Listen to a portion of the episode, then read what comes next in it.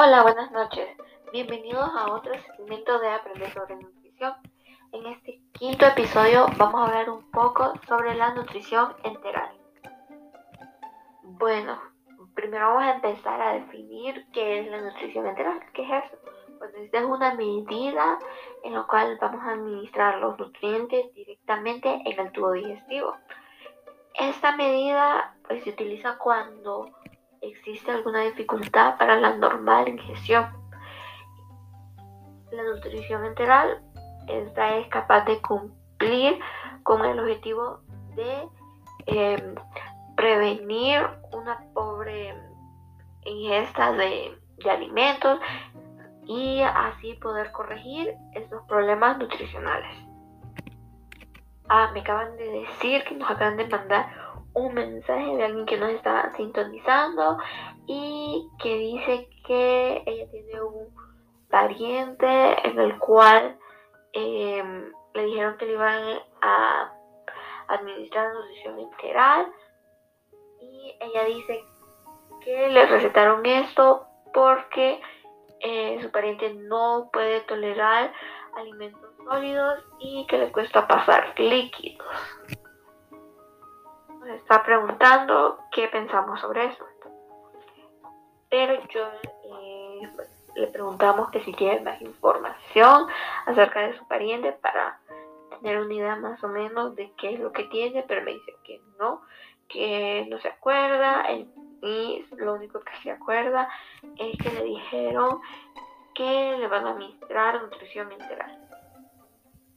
Bueno, como no tenemos mucha información, eh, pero a las personas eh, que se les puede indicar nutrición integral son eh, pacientes desnutridos, de que se espera que no puedan comer por más de 5 a 7 días, a pacientes que tengan un peso normal y también que se espera que no puedan comer por más de 7 a 9 días un, alguien con intestino funcional o con funcionamiento parcial del intestino, a un paciente eh, de fase adaptativa del síndrome de intestino corto. Otro sería inicio de nutrición enteral de las 24 a 48 horas en pacientes en estado crítico, que estos son capaces de alimentarse por sí mismos. Así que si el, paciente de la familiar que nos eh, consultó cae dentro de esas categorías, yo considero que sí se le debería administrar en nutrición enteral. Una vez que se ha tomado la decisión de administrar la nutrición enteral, hay que ver qué, qué tipo de sonda le vamos a poner para poder administrarle la, la fórmula, ¿verdad? Porque también tenemos que ver cuánto tiempo lo va a tener y así vamos a poder elegir qué tipo de sonda le vamos a poner. También tenemos que ver qué tipo de, de fórmula le vamos a pasar por medio de la sonda de acuerdo a la enfermedad que tenga y también cuánta, cuál va a ser la dosis que le vamos a pasar por ahí. Y otra cosa que tenemos que tener en cuenta eh, de que de la fórmula que le vamos a, pasar por la sonda es que si no vamos a hacer eh, licuados artesanales, o sea que con lo que tenemos, digamos, vamos a licuar, por decirle, pollo, papa, leche, mm, aceite de, oliva, lo vamos a licuar lo vamos a pasar por la sonda. O también tenemos que ver así como, ah, le vamos a dar tal tipo de, de, fórmula.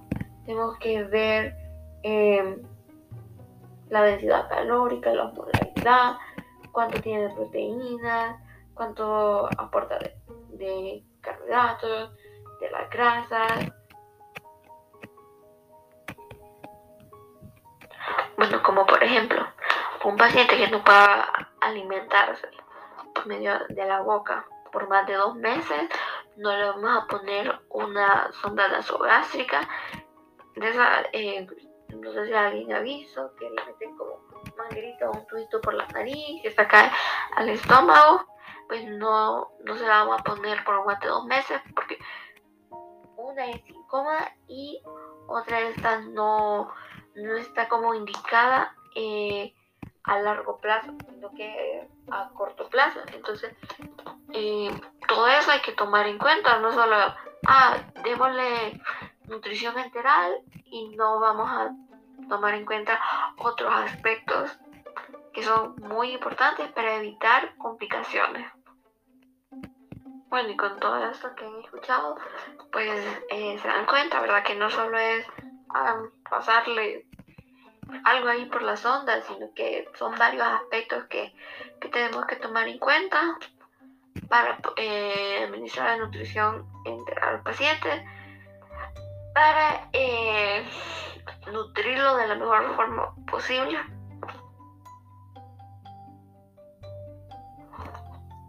Esto ha sido todo por el día de hoy. Ya saben que si tienen más preguntas, consultas, dudas, pues siempre nos pueden escribir y lo esperamos para el siguiente episodio de este segmento de Aprende sobre nutrición.